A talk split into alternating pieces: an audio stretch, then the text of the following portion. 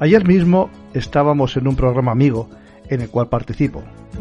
Enigmas al descubierto, tertulias sin edición, que por cierto os recomiendo escuchar.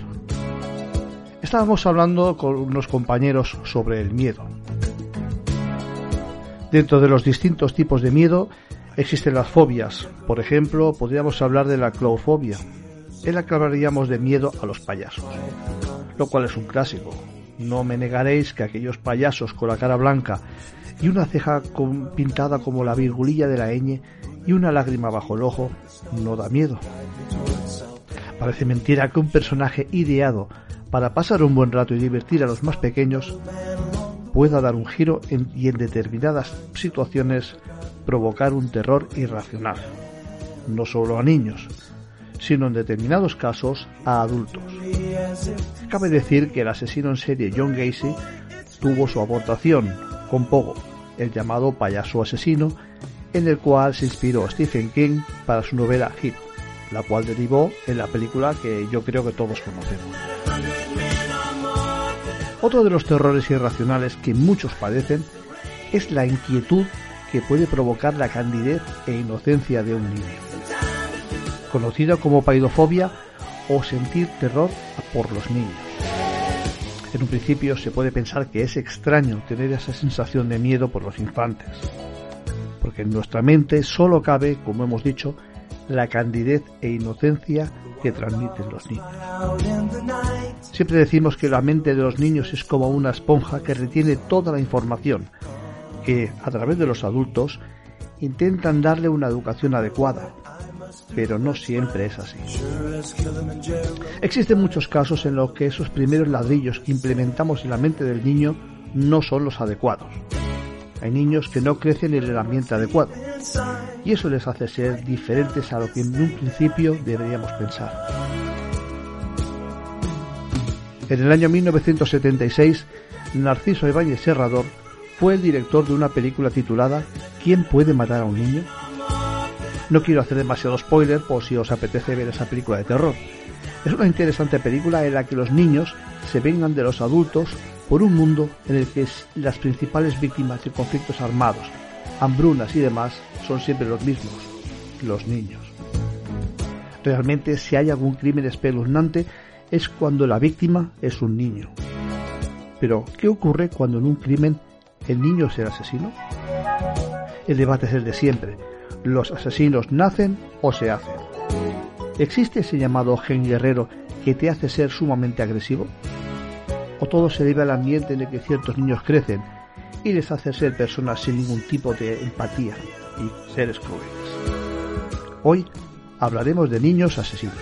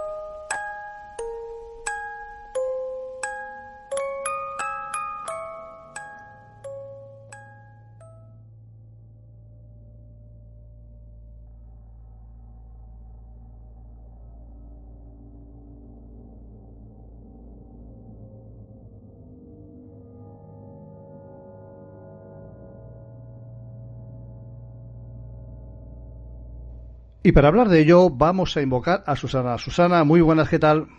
Hola, ¿qué tal?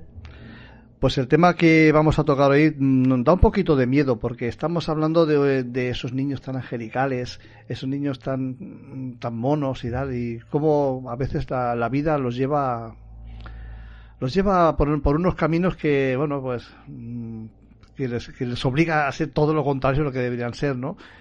Se habla también de ese, de ese especie de gen guerrero, ¿no? En el cual, pues, eh, parece ser que hay una ira o una violencia que te viene de serie, ¿no? Pero el caso es que mm, vamos a contar algunos casos en los cuales eh, podemos ir tanto como por un camino como por otro, como es como algunos niños que tienen una violencia per se y otros que bueno la, el, su entorno pues las ha obligado bueno obligado entre comillas a ser eh, como son una especie de pequeños psicópatas, ¿no?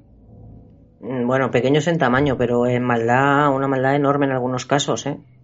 Mm. Es verdad que eh, el caso este que vamos a hablar el primero, deja muy claro eh, que te tienes que plantear si la niña era mala per se, como tú dices, o lo que le pasó la condicionó de tal manera o la trastornó de tal manera que fue lo que ocasionó luego lo que ocurrió.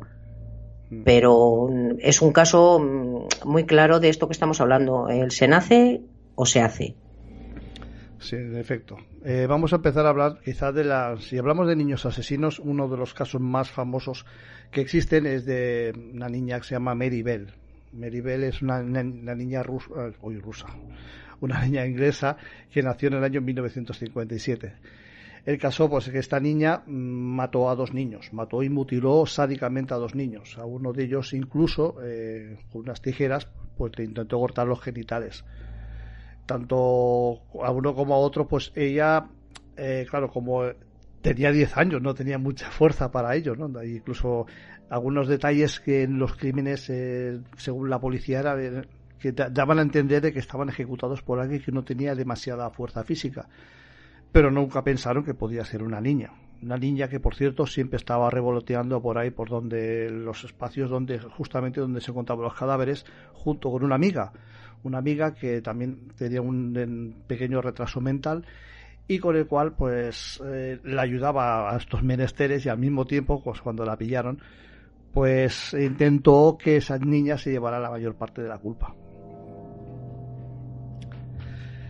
Eh, bueno claro lo de esta niña esta niña ya cuando nació lo primero que su madre le, lo primero que oyó ella, por si es que lo pudo oír, es que quítenme esa cosa de encima. Es lo, normalmente aquella imagen de cuando naces y te ponen el niño en, el pecho.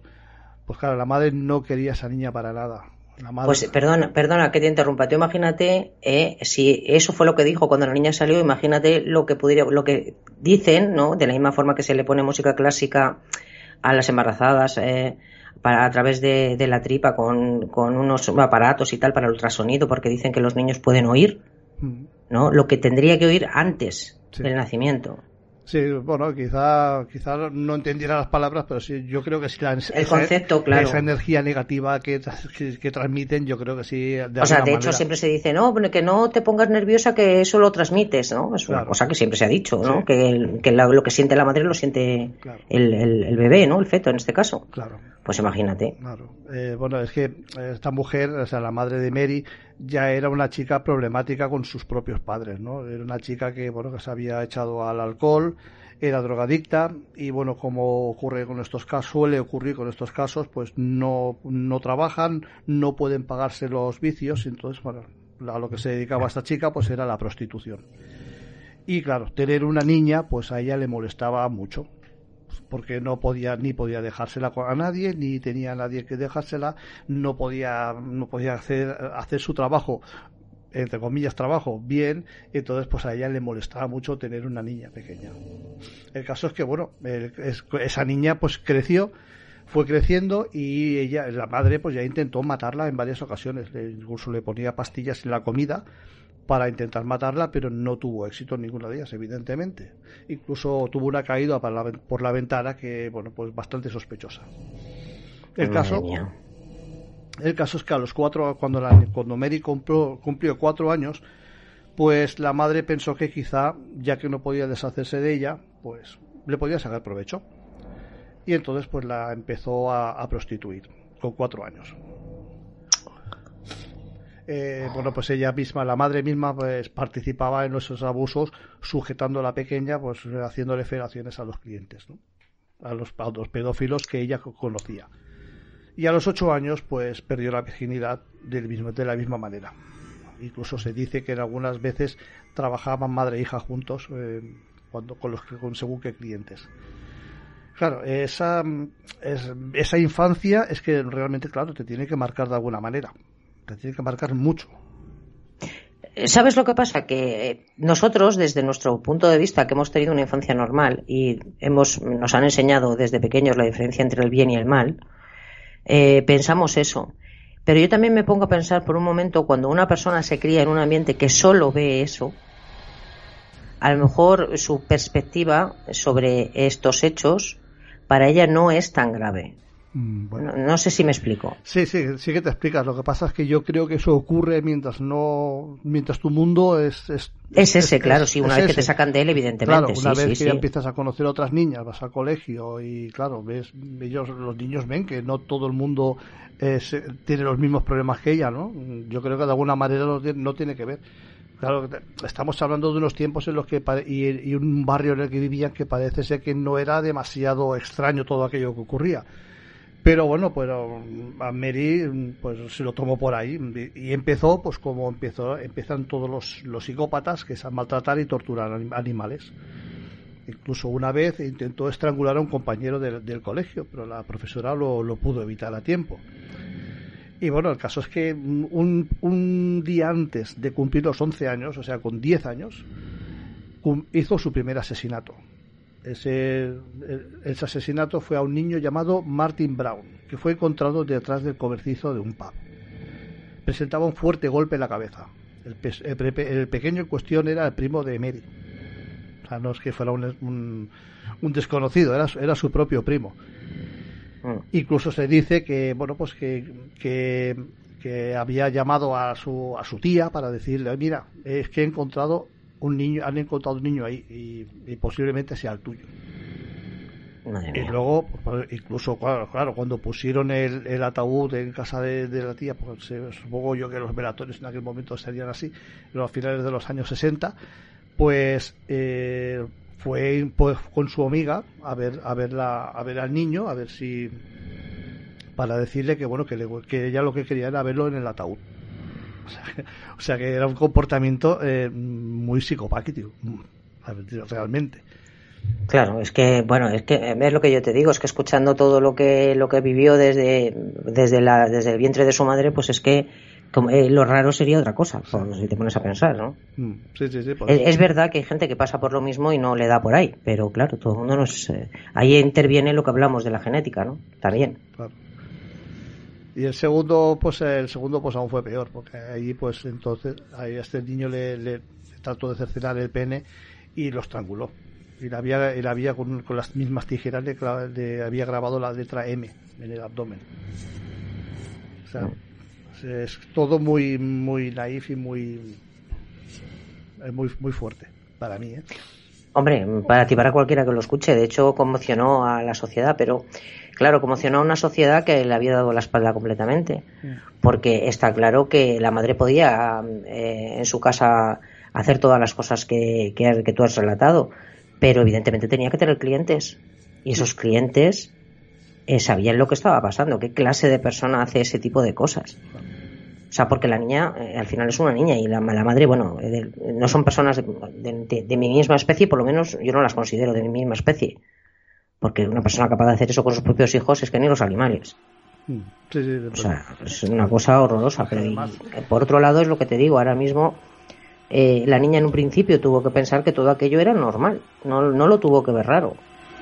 No, no tuvo que, que ver como que... Bueno eh, era una cosa diferente, aunque luego fuera al colegio, si su entorno tampoco vivían en un buen barrio y lo que te digo, los que... A ver, es que la gente sabía lo que estaba pasando. Bueno, pero el caso es que también estuvo, cuando la, cuando la policía estaba detrás de ella, claro, en principio no, no sospechaban de una niña de 10 años, evidentemente. Pero con el tiempo, pues empezaron a sospechar más que nada porque la niña siempre estaba, eh, ya te digo, estaba siempre revoloteando por allí. Incluso en una de las declaraciones habló de unas tijeras, cosa que no había salido en la prensa ni en ningún sitio, y fue por allí por donde empezaron a sospechar de ella hasta que finalmente confesó pero que o sea ella en todo momento estaba intentando no solamente mm, desviar la atención hacia sí misma sino que la intentó mandar a su amiga. Mm, ya. Claro entonces eh, eso que claro hasta cierto punto no sabe lo que hace pero no sé yo creo que sí. Hombre, eh, no, vamos a ver, eso de que no sabe lo que hace, no. Otra cosa es que no tenga sentimiento de culpa, pero que sabía perfectamente lo que estaba haciendo, está claro. Evidentemente. Pues en el momento que eh, a su amiga, a su amiga Norma, era Norma, que no me salía el nombre, a su amiga Norma, eh, mm, pues le estaba intentando automáticamente acusar de haber asesinado a los niños, pues claro, Mm, es, es, señal de que sabía perfectamente dónde está el bien y el mal y, que sabía. Claro, lo que pasa es que esta niña eh, estaba exenta del sentimiento de culpa, pero que sabía que estaba mal porque si no hubiese sabido que estaba mal hubiese dicho, oye, que he sido yo. ¿Qué pasa? No pasa nada porque no puedo matarlo. Sin embargo, se ocultó e intentó, como tú bien dices, echar la culpa a otra. Por tanto. Sí, el caso es que es eso, lo que decimos, que que en un ambiente en el que creces de esta manera es muy fácil que tengas estas reacciones y la verdad es, muy lamentable, muy lamentable. Sí, pero es lo que yo te digo, hay otros que han pasado por, eh, por desgracia, ¿no? Por cosas similares. Mm. Eh, no, no exactamente en ese orden y no a lo mejor no con esa intensidad o en algunos casos con más y no son psicópatas. Sí, sí. o sea, quiero decir que muchas veces, por eso decimos eh, la eterna pregunta, que eso a día de hoy no se sabe. Porque está lo, lo, lo que tú acabas de contar y exactamente lo contrario. Mm. Gente que pasa por lo mismo y se convierte completamente en el turista. Sí, pero o sea, no, no hay una cosa específica que diga, si te pasa esto, luego tú vas a hacer esto. No. Posiblemente sea una mezcla de las dos cosas, ¿no? Que, también que tengas mm, ya esa predisposición y la mala suerte de estar en una situación de estas, ¿no? Caer en una familia pues que abusa de ti o lo que sea, ¿no? Entonces, cuando se dan esas dos... Eh, claro, es que en este caso, te voy a decir una cosa, en este caso cuando hablamos de genética no estamos hablando, no sabemos la genética del padre, pero sí sabemos la de la madre. Y la madre ya de por sí, mm, yo no sé si psicópata era la palabra que se le podría aplicar, pero para mí sí. O sea, no hace falta matar a la gente para ser un psicópata. O sea, lo que hacía la madre, eh, o sea, no sé si la denominación será de psicopatía, pero tiene que ser algo parecido. Que no se te olvide que le intentó matar, ¿eh?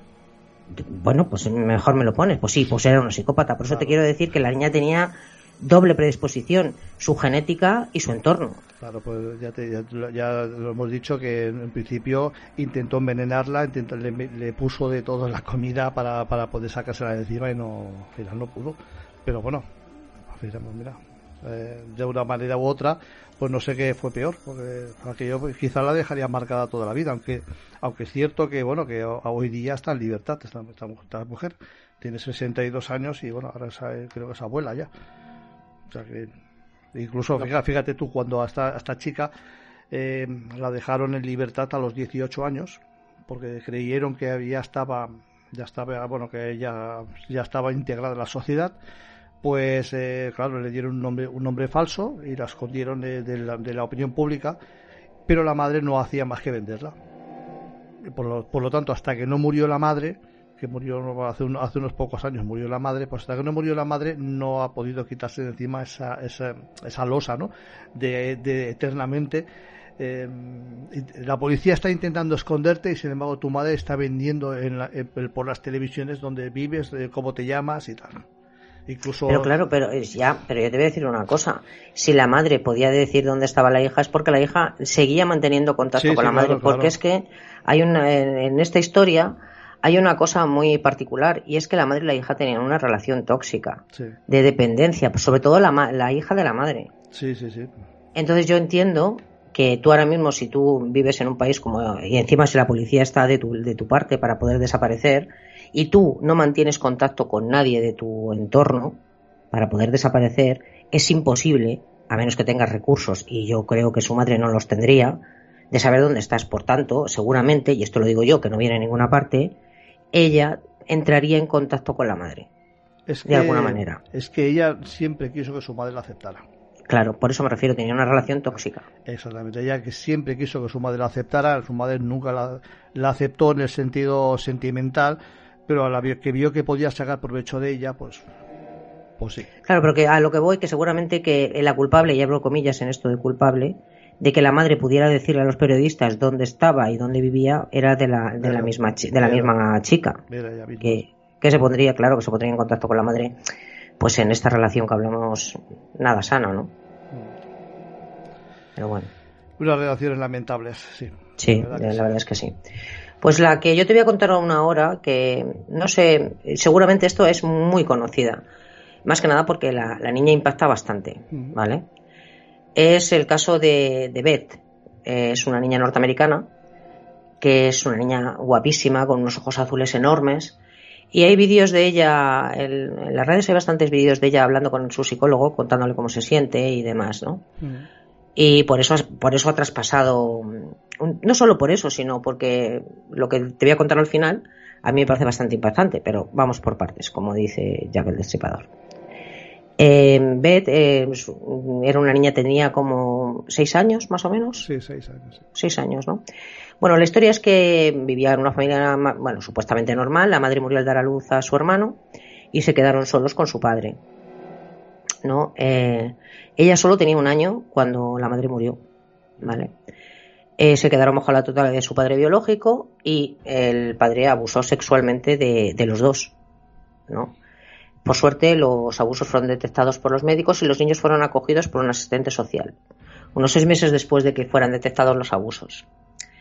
Bueno, la, niña y el niño fueron a, aparte de todas las cosas que, que pasaron en esa casa, como se encontraron al niño pequeño que estaba en una cuna, no había tenido ningún tipo de estímulo, estaba rodeado de toda la basura que te puedas imaginar.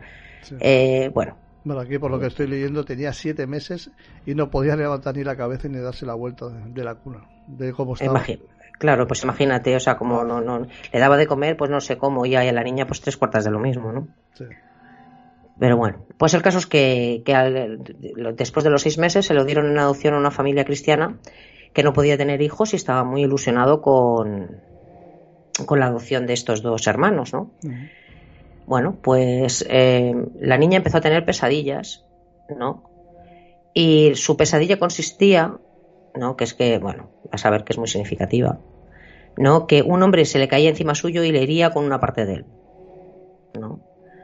Eh, la niña manifestaba conductas bastante violentas hacia su hermano, hacia sus padres y también hacia los animales que llegó incluso a matar algún animal de alguna mascota, maltratar a sus mascotas pero animales que había que llegaban hasta el patio de su casa no se libraban, ¿no?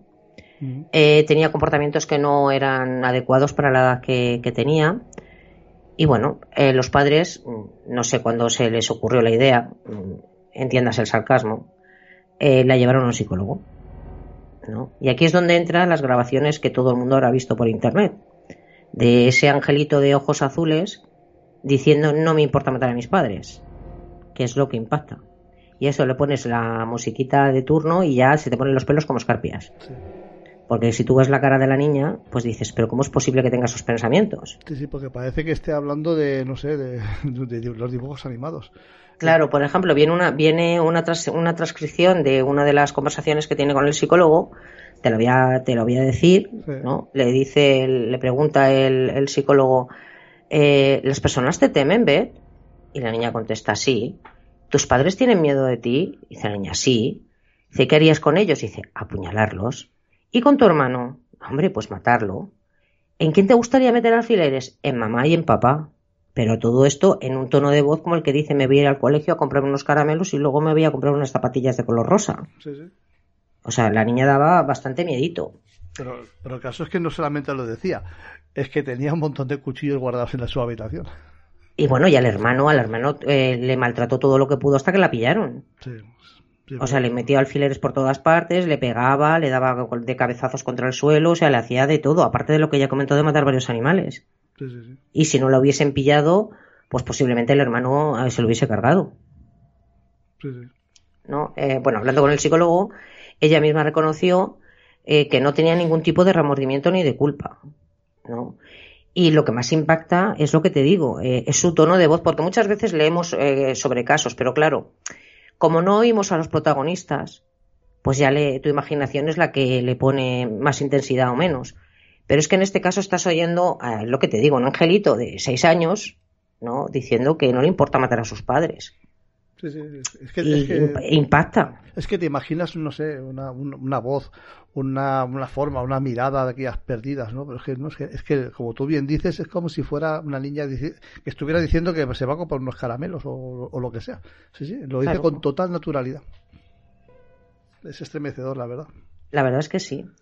Bueno, pues a esta niña el psicólogo, bueno, tuvo suerte, hay que decirlo, porque podía haber dado con un mal psicólogo y simplemente se hubiese dedicado a encerrarla y a tirar la llave. ¿No? En vez de tratarla e intentar saber de dónde provenía y el por qué y el por qué no, y intentar pues sacarla de ese bucle de, violencia en el que estaba metida, y de violencia y de no culpa, por otro lado, ¿no? Sí.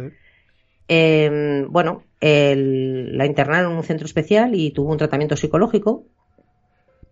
Y una vez que el, que el psicólogo tuvo suficiente información para para decidir qué hacer con ella, ¿no? Eh, bueno, y de, tratar su problema, ¿no? En este caso fue diagnosticada de un grave trastorno del apego, el cual se caracteriza por el desarrollo de la incapacidad de establecer relaciones sanas y adecuadas, debido en este caso a la historia de abuso sexual y maltrato por parte de su padre. Bueno, eh, sinceramente no hace falta ser psicólogo para llevar a esta conclusión. Yo no lo soy, yo hubiese llegado a, con dos palabras que me hubiese dicho la niña, ¿no? Sabiendo que se le han retirado a sus padres por abuso. Sí. Pues bueno, en fin. Eh, bueno, dice que el trastorno del apego precisa recibir atención psicológica urgente y eh, si no puede convertirse en un peligro para la propia Beth y sus familiares. Vale, también tenía una, una cosa que esto yo creo que es donde radica el kit de la cuestión, que es que tenía una falta total de empatía. Mm. ¿No? Lo que se la podía considerar como un trastorno de la sociopatía o psicopatía. Porque muchas veces lo decimos, un psicópata puede ser un psicópata y no matar nunca. Sí, sí, claro. Pues no va relacionado. Psicópatas hay muchos, estamos rodeados de, no sé si hasta qué punto rodeados, pero bueno, hay ciertos ciertos grados de psicopatía, ¿no? Tampoco es toda psicopatía. Pero que no todos matan, hay personas diagnosticadas de psicopatía y no tienen por qué matar. Exactamente. Bueno. El tratamiento psicológico que le pusieron fue muy estricto y ordenado y estaba especialmente diseñado para niños con su mismo trastorno, ¿no? Porque a estos niños les cuesta mucho eh, respetar las reglas, ¿no? Mm. Eh, durante la noche para impedir que, agrediese a los niños que tenía a su alrededor, era encerrada en una habitación y tenía que pedir ayuda para todo, ¿no? O sea, pedir permiso para todo. No le dejaban hacer nada por sí misma. Bueno, tuvo que ser bastante duro, sinceramente. Mm, lo que, porque imagínate eh, para beber agua, tener que pedir permiso a alguien para ir al baño, para sentarse, para levantarse. O sea, es, pero era parte de la terapia. Mm. ¿Sabes? Bueno, el caso es que la niña fue mejorando progresivamente. Y aquí viene lo impactante, o para mí lo más impactante de todo. Recordar que, aunque intentó matar al hermano o torturarle, y que no le hubiese importado matar a sus padres, no lo hizo. Solo lo pensó y no le hubiese importado haberlo hecho, pero no ocurrió. Pues después del tratamiento, y después de los años que estuviera ingresada, más, más información que no viene, pero bueno, no lo podemos imaginar, Beth se pudo recuperar totalmente y llevar una vida completamente normal. Tanto es así que a día de hoy eh, es enfermera, pero no, no es una enfermera normal, ¿no? que, sino que sus méritos profesionales la han hecho merecedora de varios galardones y ella misma ha contado su historia y ha salido con su cara de hoy. O sea, no se ha ocultado. Quiero decir que su historia ha, traspasado, porque es lo que te digo, impacta, pero eh, ella no se ha ocultado, por ejemplo, como, claro, no, es, comparable, ¿no? Con la historia que tú has contado. Mm. Pero bueno, colgaremos la foto de la niña cuando era en, en nuestro grupo cuando era pequeña y luego colgaremos la de hoy en día. y la verdad es que también impacta. Ponemos el vídeo mejor, ¿no? Bien. lo, que es, lo que sea mejor, sí, sí, sí. Pero no me digas que no te impacta ver a la actual. Sí, sí, sí. Sabiendo su historia, sabiendo lo que decía y habiendo escuchado el vídeo de, cuando era pequeña, ver que dices, madre mía, y esta es mi enfermera. Yo no sé, seguramente ya está, está claro que, que, está recuperada y está curada y no tiene ningún problema, pero eh, ojo, cuidado, a lo mejor, y voy a ser injusta, pero si a mí me dicen, mira, te va a tratar esta, y yo sé su historia de cuando era pequeña, digo, pues casi que no, ¿eh? igual Casi que no. Igual que tiene con un interruptor que de vez en cuando se le, se le, se le cruza el interruptor y ala. Claro, ella era haciendo un chascarrillo y esto, bueno, Eh, lo mismo, simplemente el hecho de poner vías, pues le ha quitado las ganas que te, de pequeña de, clavar alfileres y lo ha equiparado con eso. Se dedica a poner vías a la gente que viene al final es clavar alfileres. Lo que pasa que en este caso para salvar vidas es una forma, eh, como se dice, de hacer bien las cosas eh, con un pensamiento malo. No sé si me explico. En vez de clavarle, sí, en vez de clavarle una fila a su hermano, te pongo una vía. Yo intento creer la, reinserción de las personas. Sí, sí, es una broma, es una broma. Está claro que si hubiesen visto siquiera un asomo de cualquier cosa, eh, con, más conociendo los antecedentes, vamos, no le habían dejado acercarse a un hospital, ya no te voy a decir a un paciente. o sea que está claro que la chica se recuperaría completamente. Más que nada porque es posible, la cogieron muy pequeña. O sea, y si tuvo un tratamiento tan extenso y tan duro y tan tal, ¿por qué no? Sí, pues afortunadamente, ya te digo, afortunadamente es, una, es un caso que, se puede contar como, como que ha salido bien y lo han pillado a tiempo y bueno, pues mira. Claro, tú el caso que has contado, por ejemplo, eh, está claro, la chica también, la, la, la Maribel, la, la otra niña, también se recuperó. Lo que pasa que, claro, la mochila de una y la mochila de otra no es comparable. no es comparable porque estaba su madre ahí. Claro, no es comparable. Y yo, yo insisto en que creo que lo que buscaba esa niña era, era que, pues, pues que su madre lo aceptara alguna vez en la vida, ¿no? Para que, bueno, al final no sé Qué triste, si, no sinceramente. Sé no sé si lo llegó a conseguir, pero bueno. Hombre, está claro que no. Vamos, eh, si no la quieres, no quieres a una niña cuando es un bebé, cuando es pequeña y cuando es tal, que le haces todo, lo, la vas a, la vas a querer ya de, no, lo dudo mucho. Por eso te digo que lo dudo. Yo creo que no. Pero en fin, eh, insisto que lo, lo, importante de todo esto es que alguna vez, eh, por esta vez, la, psicología ha sido suficiente como para ayudarla y mira, ha sido una, una psicópata menos.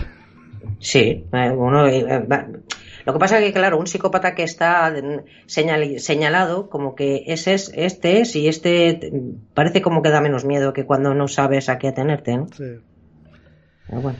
En fin, eh, siguiendo con los asesinos de, tan jóvenes, ahora vamos a contar este. Bueno, este es un caso que fue, mundialmente famoso, del año 1993. Es el caso de dos niños, dos niños asesinos, que son John Benables y Richard Thompson, que mataron al pequeño al pequeño James Bulger en el Reino Unido yo creo que son famosas e inolvidables esas, esas imágenes de, de, los, de esos dos niños que la, lo cogieron de la mano y se los llevaron a, a, una estación de tren para, para torturarlo y matarlo. Yo recuerdo esas, esas imágenes en el telediario. Sí, Por las vías del tren con el niño pequeño, yo las recuerdo, fíjate. Sí, sí, claro, sí, es que tampoco hace tanto tiempo de eso. El caso es que, bueno, eh, Denise, la madre de James, pues, pues fue a la carnicería a comprar carne, ¿no? Era viernes y quería a ver qué podía cocinar el fin de semana para la familia. Y en ese momento, nada, soltó al, nada, dos minutos a su hijo de las manos. Y de ahí desapareció. Y lo empezaron a buscar y bueno, en los vídeos pues empezó, se vio que eran dos niños más que se lo habían llevado. El caso es que esos niños, pues bueno, esos niños eran también ya, eh, también víctimas de, acosos y de, abusos en su casa, tenían muchos problemas con sus padres, en este caso no eran sexuales, pero bueno, eran palizas y palizas y, dejarlos sin comer, dejarlos encerrados. Y es un poco más de lo mismo, ¿no? Es un poco más de lo mismo, es un maltrato continuo hacia los niños. Y estos, pues, a su vez, pues, pues quisieron, no sé si vengarse, no sé lo que quisieron hacer con eso. El caso es que se llevaron a este ya, ya llevaban toda la, toda la mañana en el, centro comercial que iban, estaban ahí haciendo gamberradas, ¿no? Ya estaban, eh, estaban igual estaban en la tienda de cómics y tiraban todos los cómics al suelo. Eh, iban corriendo, iban robando lo que podían para comer, chuches y cosas así, ¿no? Sí, eran chicos malos, ¿no? Sí, sí. Eh, y en ese momento, claro, ellos deberían estar en el colegio, pero estaban en el colegio, estaban ahí haciendo trastadas. Y en, oh. y en eso que vieron a, a, James Bulger, pues estaba un niño pequeño de dos años bueno, casi tres tenía, y lo vieron solo y le, dieron la mano, el niño porque pues, le dio las manos y se fue con ellos. Angelito. Sí, eh, recorrieron cuatro kilómetros, cuatro kilómetros pues eh, terribles para James, porque en esos cuatro kilómetros resulta que lo estuvieron torturando todo, todo el camino, ¿no? Lo estuvieron pateando, lo tiraron contra el suelo varias veces, le, incluso le desollaron la cara, porque lo tiraron a una, altura de un río, a una, una altura de medio metro, cosas así, pero lo tiraron de cabeza. Y bueno, pues se, hizo unas heridas ya eh, importantes en la cara. Y bueno, pues había, eh, por el camino, se encontraron hasta 38 personas. Que le muchas de ellas que le preguntaron que, oye, está pasando algo aquí. No, no, que es mi hermano, que lo llevamos a casa. Siempre daban la excusa de que era su hermano, que, que, se estaban peleando, o que lo llevaban a casa. Incluso a otras personas pues le dijeron que era un niño que estaba perdido y que lo acompañaban a la policía. Perdón. Claro, pero es que es que todo eso que tú estás diciendo es, es compatible. De hecho, pues cuántas veces vas por la calle ves a dos niños jugando te quedas así mirando y ves que están jugando a pelearse, ¿no? Que no es que se estén peleando de verdad, pero se empuja el uno al otro, no sé qué. Entonces es fácil que pasa completamente desapercibido. de hecho, la gente luego, pues imagino yo que diría, madre mía, si yo lo vi, ¿cómo no me di cuenta? Pero la realidad es que es muy fácil eh, que se te pase. El caso es ese que, se cruzaron con unas 38 personas y las 38 personas eh, dieron dieron fe de que lo que de lo que estaba pasando, de lo que había hasta había pasado, ¿no? Y bueno, se metieron en una tienda y ahí fueron, robaron pilas y robaron unos muñecos trolls y tal. Y bueno, finalmente ya se lo llevaron a las vías del tren. Y ahí fue cuando lo torturaron. Ahí empezaron a, bueno, lo primero empezaron a, a, darle golpes por todos sitios.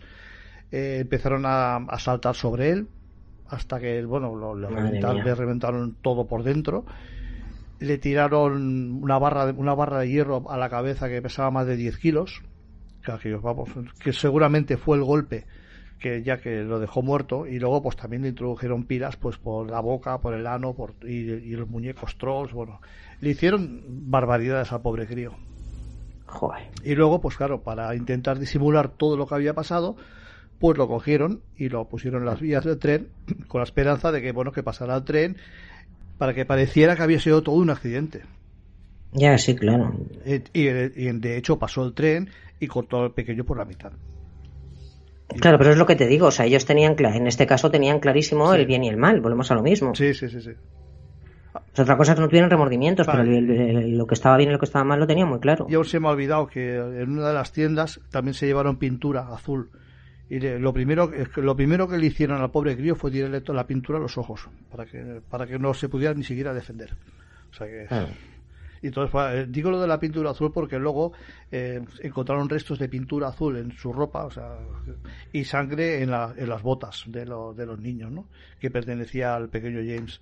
O sea con lo cual no tenían vamos no tenía absolutamente ningún resquicio de, de que se pudieran escapar de eso el caso es que finalmente, si a los, al cumplir los 18 años, eh, bueno, al principio los dieron cadena perpetua, pero al cumplir los 18 años los soltaron. Y mientras eh, Robert Thompson desapareció del mapa, John Benables pues no desapareció. Ese pues siguió delinquiendo y bueno, cuando ya era un poco más mayor pues lo, lo pillaron pues distribuyendo mm, pornografía infantil. Y bueno, sí, de hecho, de hecho decían que el niño había sido abusado. Sí, Sí, bueno, lo habían abusado con pilas. Eh, bueno, claro, es que, es que estaba tan destrozado que no realmente no podían saber eh, ni siquiera qué, qué de las heridas fue la que le causó la muerte. Los, los médicos no podían estar seguros porque estaba, ya te digo, si después de todo lo que le hicieron, encima lo pusieron para que pasara un tren por encima, pues imagínate. Mm. Es que, madre mía. Es una crueldad tremenda. Hombre, pues sí. Y, para, y, y eran niños de 10 años, ¿eh? Ya, que es que mm, te pones a pensarlo y dices, 10 años, madre mía, y es que han tenido la, sangre fría de hacerlo, y no solamente la sangre fría de hacerlo, sino de ocultarlo y luego de intentar negarlo. Y de hecho, el, niño mayor, o sea, bueno, mayor, el que luego después fue detenido, sí, eh, sí que mostró algún tipo de arrepentimiento. ¿no? Por lo que dicen, pero el otro no. El otro no, el otro no, el otro, bueno, y creo que aún ahora está sometido a, pues, a, tema de, la, de la, por la pederastia y está bastante buscado. Está, encima, está encima de él, está encima de él porque no ha dejado de delinquir desde entonces. El otro no, Robert Thompson desapareció del mapa. Supongo que, no sé, a veces, no sé, yo no sé si es que son los dos iguales o uno está llevado por el otro, no sé exactamente qué que puede ser, pero sí que es verdad que en muchas ocasiones cuando hay más de uno, siempre hay uno que parece ser que es el que lleva la voz cantante y es el que sigue con esto durante el resto de su vida y otro mm, parece como si se diera cuenta y se, se retrae, ¿no? Bueno, si hacemos caso, por ejemplo, a las series tipo Mentes Criminales y cosas así, ¿no? Siempre dicen que hay un dominante y un sumiso. ¿No? Que es lo que tú estás diciendo, ¿no? Cuando es una pareja, normalmente hay uno que es el que tú dices que es el que tiene de verdad el instinto, que es el malo auténtico, y luego está el otro que se deja llevar y hace lo que le dicen, o bueno, participa y tal, pero si de él dependiera solo, sin tener al dominante mm, diciéndole qué tal, no lo haría. No lo haría, exactamente. Ahí está el problema. Ahí está el problema, que a veces es uno de los dos y bueno, y uno le arruina la vida al otro. Hombre, por ejemplo, podemos poner este ejemplo Tú sí te acordarás del nombre de este, eh, de este ejemplo psicológico que hubo en un museo de arte contemporáneo sobre una mujer, que luego ha sido muy controvertida por otra parte, pero bueno, en, este experimento que ella se puso desnuda y ponía un cartel que decía que le podían hacer lo que quisieran. Sí, Marina, Abra, Marina Abramovic me parece que era. Sí, exactamente. Y acuérdate que la cosa empezó, que la gente al principio no hacía nada, eh, pero cuando uno empezó, los demás ya no se cortaron. Sí, sí, sí, por eso te digo que, que quizá a lo mejor es uno de los dos el que lleva la voz cantante, que bueno, que es dentro de las gamberradas que llevaban haciendo todo el día, pues a lo mejor pues eh, se dejó llevar y bueno, pues claro, cuando uno está en, no sé, yo, nunca he estado en una situación así, pero y, tal vez cuando, cuando estás ahí haciendo maldades de estas, igual pues se te, se te va la cabeza y lo llegas hasta justificar, no lo sé. Bueno, yo imagino que, te, que eh, no en estos extremos, ¿vale? Porque estos extremos son, pues eso, extremos, ¿no? Pero imagínate cuando eras pequeño jugando con tus amigos al, fútbol, ¿no? Por, poner un ejemplo, ¿no? A, otra cosa. Mm. En el fragor de, los juegos, eh, todos siguen, eh, todos seguimos, vamos a meternos todos, ¿no? Y, nos introducimos dentro de ese juego y, y hay un rol y hay uno que es el dominante siempre, siempre hay un niño o una niña que es el que marca las pautas de los juegos, ¿no? Y los demás lo seguíamos, ¿no? Por decirlo de alguna manera. Lo que pasa es que, claro, aquí estamos hablando de cosas extremas. Pero yo no sé si, yo no sé si en tu caso, pero yo recuerdo perfectamente cuando jugábamos, yo que sé, que te digo, al rescate que había que elegir, o al balón prisionero que había que, elegir un capitán, hmm. siempre era el mismo. Y era el que decidía qué, cómo, cuándo y dónde. y los demás decimos, ah, vale. ¿Sabes? O sea que, y si a lo mejor, yo no te digo, evidentemente, si lo mismo te dice, oye, vamos a apedrear a no sé quién, pues a lo mejor le dice, ¿qué dices? pero dentro del, del fragor, no lo sé. no, no, yo, a ver, yo, no, yo no lo haría, ¿eh? yo no lo haría, pero yo he oído casos de gente que tirando piedras, los he oído muchas veces.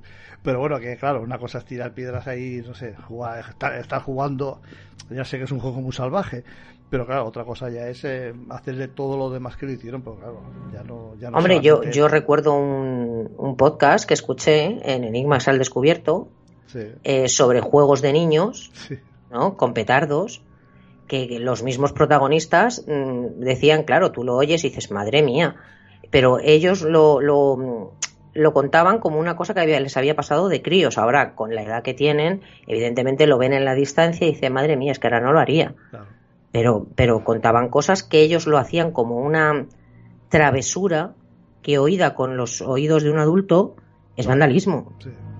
Pero en su momento era una travesura y ellos lo, interpretaban como tal.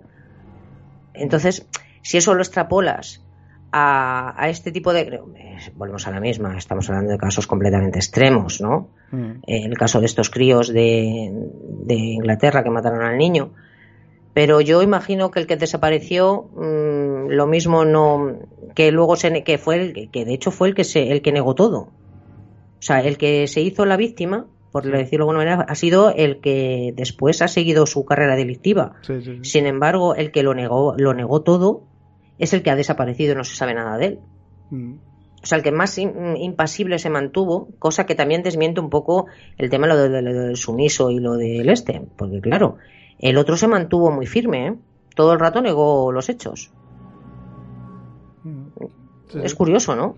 Quiero decir, a ver, no sabemos qué ha pasado con él, ¿vale? Lo mismo resulta que es muchísimo peor que el otro y el otro es más torpe y le, han pillado, ¿vale? Pero si hacemos caso a las noticias como que eh, uno de ellos ha desaparecido completamente del mapa o del radar de la policía y el otro no, y cuando fueron pequeños y cometieron este acto el que sigue en el radar de la policía era el que quería pedir perdón a la familia, el que se arrepintió, el que tal, y sin embargo el otro, que del que no se sabe nada, lo negó todo y era mucho más frío. De hecho, por lo que cuentan, eh, la sociedad inglesa odiaba bastante más a este que lo negaba todo que al otro. Mira que los dos eran culpables, pero como que... por la actitud de uno y de otro, a la gente le caía muchísimo peor el que del que estamos hablando que salió del radar de la policía. Pudiera ser, y esto lo digo yo, y me lo acabo de inventar porque no tengo base de nada, mm. que el que no se sabe nada es que fuera el, el líder y fuera el inteligente, y no al revés. Y por eso ha seguido su carrera delictiva, abro comillas, pero está fuera del radar. Y el otro, como al final era un seguidor, Sí, bueno, es que, a ver, realmente seas líder. esto es elucubrar, ¿eh? Porque esto es hablar por no callar. Seas líder eh, o, seguidor, el caso es que, bueno, ambos tenían, tenían manchas de pintura, ambos tenían los, las botas llenas de sangre. No, no, no, si no estoy diciendo que, uno no fuera culpable, no sé. Que lo eran seguro. clarísimo que los dos eran culpables. Que lo eran seguro. Estoy diciendo, estoy diciendo que eh, la, su actitud una vez que los pillan. Sí, claro, a ver, eh, es que del otro no sabemos nada, igual el otro es peor. A eso es a lo que voy, que sabemos cuando los, cuando los pillaron de pequeños, al que, al que luego después de mayor ha seguido con su carrera delictiva, fue el que se arrepintió, por lo menos aparentemente, lo sería un paripé, no lo sé, mm. pero que el otro no se arrepintió, y no solo no se arrepintió, sino que decía que él no había sido, que sabemos que sí. Sí, sí, no, seguro, que, que estuvo seguro, que lo hizo seguro. Claro, claro, claro, o sea, pero él, él negaba los hechos, y por lo que dicen, para ser un niño tan pequeño, como que era muy frío. Pues por eso, a lo mejor a lo mejor el líder era el otro y nos creíamos que era este, el, el, eh, a, eso, a eso voy, que yo pienso ahora mismo, pero repito, basándome en nada, que este que lo que negaba todo el rato los hechos mm, podía y que ha desaparecido eh, podría ser el líder y ser más inteligente que el otro y por eso no le han pillado. a posteriori me refiero. No, no, es posible, es posible. Pues el caso que vamos a hablar ahora es eh, Jess Harding Pomeroy. Ese nació en el año 1859 y fue la persona más joven condenada por delito de asesinato de primer grado en la historia de la Commonwealth, Massachusetts. Jess Pomeroy nació en Charleston y fue el segundo de dos niños. Su hermano Charles es dos años mayor y se dice que era el padre de familia que, era un alcohólico que cometía abusos y por cualquier motivo que lo enfureciera llevaba a sus hijos a la cabaña donde los desnudaba y aporreaba hasta que se pasaba la tontería. En fin, eh, estamos hablando otra vez de lo mismo, de, maltrato infantil, de, unos niños que han estado, vamos, sometidos a, maltrato por, por parte de sus padres, ¿no? Es, que siempre, siempre vamos a lo mismo. En el, en el año en el año 1871 ya eh, cometieron el primer asesinato. Eh, mataron a William Payne de cuatro años. Del años, estamos hablando del año 71 y tendría pues 14 eh, años, ¿no? 12 años. Sí, pero de todas maneras también, como estamos hablando del, del 1800, las edades no son, no son, quiero decir, que van, según la época las edades son diferentes. La misma edad es diferente en un tiempo que en otro. Eso también hay que tenerlo en cuenta. Pero déjate que tenía 12 años solo, ¿eh? bueno, claro, no, seguía siendo pequeño, pero no es lo mismo 12 años del 1800 que 12 años de hoy. Es cierto, es cierto, pero o sea, ya, tenía, ya empezó la carrera joven ya. Desde luego, desde luego. Un niño de 4 años que estaba en una, pequeña cabaña colgando de las manos, que estaban atadas con una cuerda suspendida del techo del lugar. Su espalda estaba cubierta de laceraciones. Eh, supongo yo que lo estaría torturando a, no sé, un látigo o lo que sea en la espalda. Y luego el siguiente fue Tracy Hayden de 7 años. Eh, fue en febrero del, del 72. O sea que tampoco pasó mucho tiempo. De diciembre del 71 a febrero del 72, pues nada, dos meses. Sí, pero en este caso no los llegó a matar, solo los torturó. solo. solo. Entiendas el solo. Hombre, fíjate. Eh, a, este segundo, a Tracy Hayden de 7 años, lo, lo, ató y torturó. Del ataque, el niño eh, resultó con los ojos morados, los dientes frontales partidos, la nariz rota y el torso cubierto de heridas. Tras este episodio, la policía solo pudo enterarse de que el atacante era un muchachito de cabello castaño. Ah. A mediados de, a mediados de abril del 72, Pomeroy atacó a un niño de 8 años, Robert Mayer, lo, desnudó casi por completo y mientras lo golpeaba con una vara le obligaba a maldecir. Mayer reportó que mientras Pomeroy lo vapuleaba se masturbaba. La policía comenzó a actuar interrogando a numerosos adolescentes de, cabello castaño y por alguna razón desconocida la descripción del llamado sádico bribón, como fue llamado desde entonces, eh, derivó en la de un adolescente de barba y pelirrojo. Mientras tanto, el otro, eh, Jesse Pomeroy, escapaba con, comodidad de la búsqueda policial. O sea, que confundieron a uno con otro. Claro, pero es que aquí, por ejemplo, queda claro en la descripción que hace de la, de la tortura del segundo niño, incluso la del primero, pero sobre todo la del segundo, que lo que estaba era repitiendo un patrón. Lo que le habían hecho a él es lo que hacía él. Exactamente, exactamente. O sea, está clarísimo. Pero clarísimo. Lo que pasa que llama la atención, en algunos casos, ¿no? Eh, lo torpe que es la policía. Sí. O sea, en, casos tanto antiguos como no tan antiguos, ¿no? No hablo de un país en concreto, en general, ¿no? Igual que eh, son muy diligentes en, en algunos otros, que enseguida dices, ¿cómo habrán llegado a esta conclusión? En otros dices, ¿pero cómo es posible que se les haya escapado? Sí. Si estaba clarísimo. Sí, bueno, en este caso lo que, lo que parece es que la descripción que hicieron pues se parecía a, un, a uno que con barba y pelirrojo, ¿no? Lo que pasa es que, claro, yo, a ver, no sé, me, me quiero meter en la mente de un policía, ¿no? Claro, cuando ves eh, estos, estas cosas, no sé, uno se imagina, no se imagina un niño de 10 o 12 años haciendo estas cosas. No, claro, claro. Pero también, pero yo te voy a decir una cosa. Tú no eres policía y entonces tu mente no da para, para, para estas, para imaginarte que un niño de esta edad va a hacer esto, pero un policía ve muchas cosas. Seguramente, no sé. O sea, quiero decir que su mentalidad también está un poco, eh, entiéndase lo que voy a decir, pervertida. O sea, quiere decir preparada para pensar mal. Que tú a lo mejor mm, no dices, ¿cómo va a ser el niño? Está predispuesta. Esto es, gracias. Pues bueno, eh, el siguiente fue a mediados de julio y fue contra un niño desconocido de 7 años a quien le, hizo lo mismo que a los demás, una, paliza, pues en esta ocasión Pomeroy alcanzó el orgasmo. Y esta vez la policía ofreció la recompensa de 500 dólares a quien ayuda en la, a que le ayudara en la captura. Era un dineral, ¿eh? Sí, en, aquella época era un dineral. Hombre, ya le digo yo que sí. En aquel momento, madre mía. Hace por más de 100 años de eso. Sí, sí, sí, por eso te digo, era un dineral. los ataques de Pomeroy en chicos jóvenes continuaron. Y bueno, pues el siguiente desventurado fue un niño de 6 años, Harry Houston. Aparte de la usual paliza que de siempre, pues esta vez empleó su navaja de bolsillo para apuñalar en brazos y hombros a su víctima y se disponía de rebalarle el pene cuando fue interrumpido por la cercanía de unas personas. Madre mía. Pocos días después atacó a otro niño más, a quien, a quien mientras la porreaba le obligaba a proferir oraciones religiosas plagadas de obscenidades. Aquel le provocó una fuerte corte en la, cara con el cuchillo y luego lo llevó a la orilla del mar para echarle agua salada en las heridas. Pues es que encima era un sádico. de ahí lo del sádico bribón.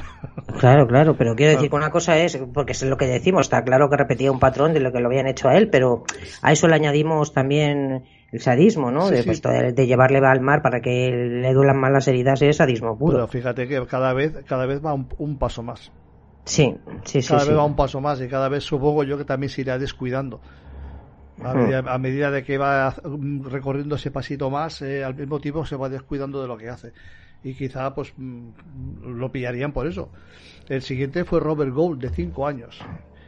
Y también cayó engañado por Pomeroy cerca de una estación de trenes. Y cuando amenazaba al chico con la punta de la navaja en el cuello, Pomeroy se dio cuenta de que, estaba, que lo estaban observando unos, del ferrocarril y intentó huir.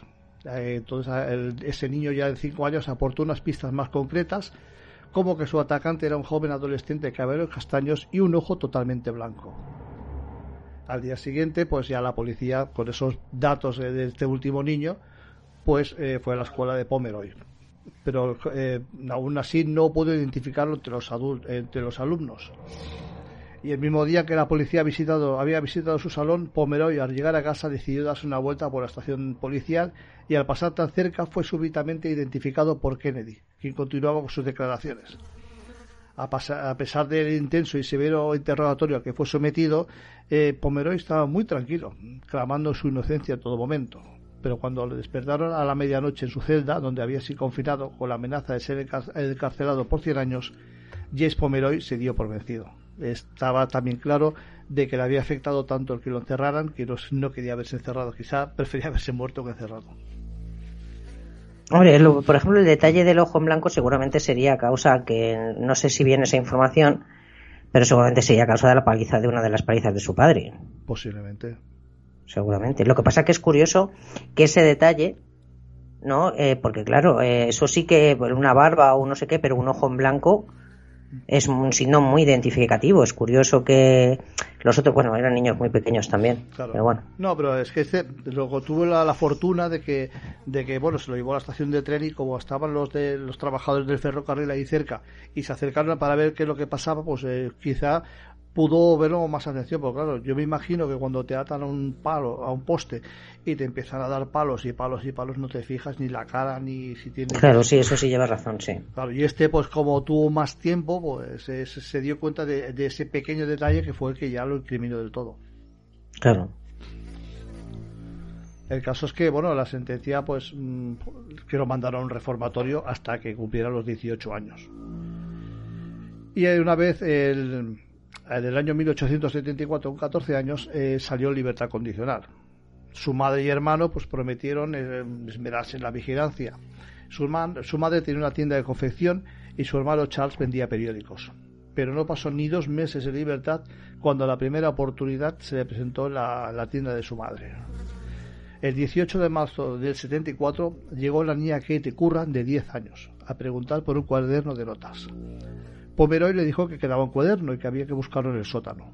Katie pues, lo, acompañó confiada y bueno, pues fue sometida por, velozmente por Pomeroy, quien con su navaja de bolsillo la degolló brutalmente. Después de asesinar a la pequeña, Pomeroy se lavó la sangre y regresó al puesto a seguir trabajando como si no hubiera ocurrido nada. El cadáver pues, permaneció donde lo había dejado sin que nadie notara nada extraño. El caso es que la madre empezó a buscar a la niña pero apareció un testigo que aseguró haber visto cómo Katie Curran había sido introducido a un vagón de tren. La policía determinó que se trataba de un secuestro y el caso quedó congelado. El caso que luego, ya cuando descubrieron el cuerpo, su avanzado estado de descomposición hizo muy difícil conocer el grado de daños que había recibido. Y luego, pues, mm, le tocó a un chico que se llamaba Horace Millen, que tenía cuatro años. A este le llevó una pastelería a por un pastelillo que se estaba, fueron comiendo ambos durante el camino a la zona pantanosa del sur de Boston. Esta vez muchos testigos vieron a la inusual pareja de hermanos, entre comillas, ¿no? caminar por las calles y fuera de la ciudad. El caso es que Pomeroy atacó al niño con su cuchillo de nuevo y de acuerdo al reporte del forense había numerosas heridas, de las llamadas defensivas en manos y brazos. Se contaron hasta 18 heridas en el tórax, un ojo apuñalado así como heridas profundas en el escroto. O sea, lo del ojo apuñalado, pues puedes contar de que, como tú hubieras dicho, posiblemente el ojo lo perdiera en una de las palizas del padre. Claro. Y él, y él quiso vengarse. y entiendo yo que luego después las cosas sexuales que hacía mientras golpeaba a las víctimas también era un patrón. Sí. Y que en esto a lo mejor en su, él no lo reconocería porque, vamos a ver, no tiene que ser fácil reconocer una cosa así, pero está claro que, vamos, no soy psicóloga, pero yo entiendo que repetía patrones. O sea, que el padre abusó de él, vaya, para que tú me entiendas. Sí, sí, no, lo está claro, está claro. El caso es que, bueno, yo creo que lo podemos dejar aquí ya porque ya bastante... Sí, es que, no, la verdad es que menuda carrerita el niño, ¿eh? Y con 14 años, ¿eh? Ya ves. Con 14 años, este es un poquito mayor que los otros. Pero es que, claro, te deja... Bueno, hay, que, hay que decir, al final lo ahorcaron, ¿no? Sí, sí, sí, al final lo ahorcaron, sí. Es que, como decía, no merece otro final. Vamos a ver. Al final lo, ahorcaron. Porque aunque, la verdad, eh, yo esto del buenismo, eh, sinceramente, en casos como este no lo entiendo. O sea, ahora mismo, por ejemplo, decimos, no, la culpa no es suya, la culpa es de su padre que le ha hecho esto. Ya, ya, pero eso díselo a, los padres de los niños que ha matado o díselo a los niños que ha matado. Son una persona así no puede permanecer en la sociedad. O la encierras y tiras la llave o acabas con él. Ya, pero también, a ver, yo, yo no voy a defender eso, ¿no? Pero lo que pasa es que sí que es verdad que uno se pone a pensar y dices, ostras, es que, es que todo esto viene a causa de los malos tratos de los padres, ¿no? Sí, o sea, quiero decir, el padre merecería también un castigo aparte, ¿bien? Está claro que tiene eh, ¿cómo se dice? Tiene un, le quitas un poco de culpa porque viene todo precedido por lo que le ha pasado a él anteriormente. Pero sus víctimas son inocentes. Sí, sí, sí, son inocentes del todo, claro. Claro, y entonces dices, es que no, se, no, no le ha hecho eh, lo mismo al padre. ¿Sabes? O sea, cuando ha tenido una edad determinada, ha cogido y se ha vengado en el padre, cosa que en un momento dado, bueno, no lo vamos a defender, pero podríamos entenderlo, ¿vale? Pero no, no, es que ha cogido niños inocentes a hacer lo mismo que le hacían a él.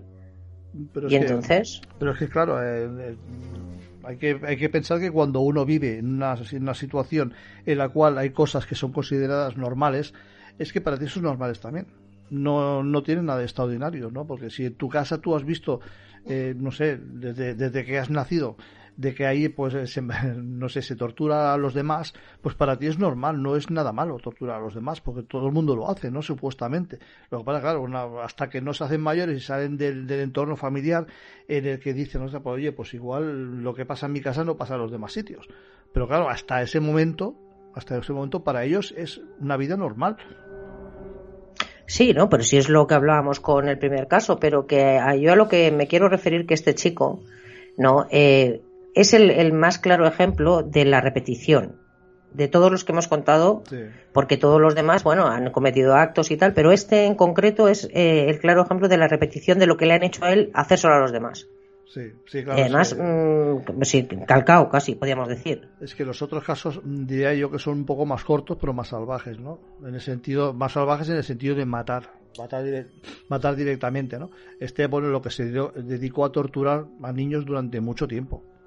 Mm. Entonces, eh, luego mató a dos, pero bueno, que claro, se dedicó, todos los que había torturado anteriormente ya también ya llevaba una buena carrera. Los demás, bueno, digo yo que, no sé, por ejemplo, en el caso de los chicos estos del, de, de James Bulger, pues se encontraron ahí con un niño y oye pues mira pues vamos yo sé, creo que se encontraron con la oportunidad no no sé no creo que fueron sí que no lo fueron que no lo fueron a buscar no lo fueron a buscar ya, entiendo lo que dices sí. Y bueno pues en el caso de de, de Mary, Bell pues claro ahí ya es un poco también un poco la, venganza no hacia hacia todo lo que había había padecido ella hmm. Y bueno, ya te digo, no quiero explicar con eso las cosas, pero sí que insisto en el, en el hecho de que si, si esos niños hubieran tenido una vida normal, hubieran hecho todo, todo lo que han hecho. Hombre, yo creo que no. Yo creo que en este caso, aparte de, lo que hablamos antes de la genética, yo creo que en este caso el entorno es fundamental. O sea, casi vale que volvemos a la misma, que hay niños que lo pasan así de mal y luego no lo repiten. Mm. Pero claro, todo el mundo no tiene la misma fortaleza mental, eso también es verdad. Ahí está, ahí está. Pero eso no les hace, pero eso les, les quita un poco de culpa, pero no les hace no, no, no, no, no, no, yo no, y es que en ningún caso digo que... No, no, no digo que tú lo digas, ¿eh? lo, digo yo, que, que, eh. que, ahora mismo, por ejemplo, en el caso este mismo concreto que estamos hablando, eh, sí, el chico lo hacía porque se lo habían hecho a él, le destrozaron la infancia y le, le, le fastidiaron la mente, está claro, pero luego él eh, repitió el patrón y no era inocente. No era, no era culpable al 100%, pero, pero tampoco era inocente. Es que realmente, claro, eh, eh, antes hemos hablado de la película esta de Narciso Ibáñez Serrador, ¿no? De, quién, mata, quién puede matar a un niño. Ahí, pues, de lo, que se trata es de que, claro, uno cuando ve el sentido de la película, es los niños realmente hacen como una especie de venganza, ¿no? hacia una especie de venganza hacia los adultos porque claro, ¿quién puede matar a un niño? Pues realmente nosotros eh, a veces con nuestro comportamiento estamos dejando matar a los niños, ¿no? Estamos dejando matarlos en conflictos armados, los estamos dejando en, en, en, en el hambre, en hambrunas, en la que no, muchos de nosotros no movemos un dedo. Y claro, eh, y ahí, ahí va un poco la cosa, ¿no? Que mm, a veces nos, nos tenemos que sentir también un poco empáticos. A ver, por favor, que no quiero justificar nada de lo que han hecho estos niños, ¿eh? Pero ellos viven en una realidad paralela, ¿no? Sí, hombre, visto de esa manera, claro, es que es verdad que no tienen. Tú miras, eh, em, tu, tu visión es. Eh, eh, más estrecha porque tú miras tu realidad, ¿no? Lo que tus hijos, tu entorno, tu familia, y dices, ¿cómo es posible que hayan hecho esto? Entonces piensas que son monstruos absolutos, pero claro, una vez que analizas, llevas toda la razón, viendo cómo han vivido y cómo se ha desarrollado toda su vida y las cosas que les han pasado, bueno, eh, lo que te digo, no son 100% culpables, no, no, no, aunque sigo diciendo que tampoco son inocentes. A ver, son culpables porque han hecho lo que han hecho, pero que quiero decir que son víctimas de Sí, a su vez. Son víctimas a su vez de una sociedad de que los, claro, pues, que yo creo que, insisto, que sí que hay gente, habrá gente con el gen guerrero este famoso, pero yo no creo que haya tantísima gente con el gen guerrero. Lo que pasa no, que, no, no. además es un gen recesivo tampoco. Por eso, por eso te digo que eh, la situación en la que han vivido estos niños es una situación en la que no, yo no creo cómo se no sé cómo se puede procesar el cerebro, en el cerebro de un niño todo eso, ¿no? No sé, pues malamente. No sé cómo la normalidad que se, que se le puede dar y cómo a un niño le puede afectar todo eso en su comportamiento futuro. Sí, la verdad es que el, el, debate sería largo, pero no tenemos tanto tiempo. No, no, y vamos a dejarlo aquí ya, porque, bueno, teníamos muchos más casos para contar, pero bueno, yo creo que con los que hemos contado ha habido suficiente y... Para muestra un botón, que decía mi abuela. Exactamente. Bueno, pues nada, Susana, pues lo dejamos aquí, como hemos dicho, y bueno, ya nos vemos eh, dentro de poquito con nuestras crónicas herméticas. ¿De acuerdo? De acuerdo, de acuerdo. Pues venga, un placer como siempre, Susana. Igualmente, chao. Hasta luego.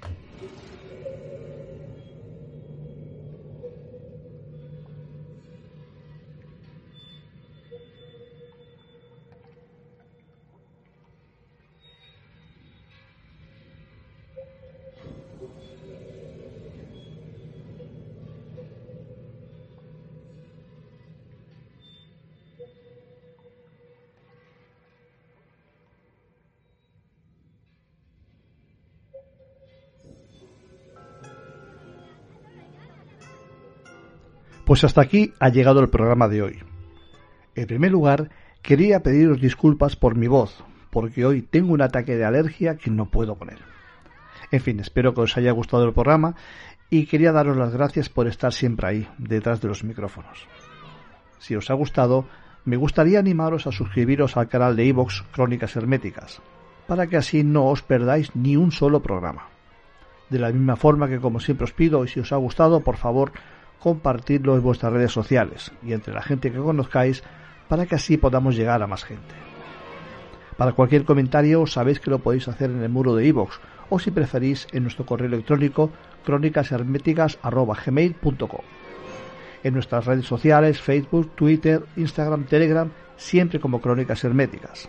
Y nos podéis escuchar en iVoox y en la emisora de radio online Mundo Insólito Radio, que siempre os recomendamos que lo escuchéis, porque ahí encontraréis un montón de programas afines a esos temas que tanto nos gustan. Sin más, nos despedimos hasta el próximo programa. Que tengáis propicios días, un saludo a todos y hasta pronto.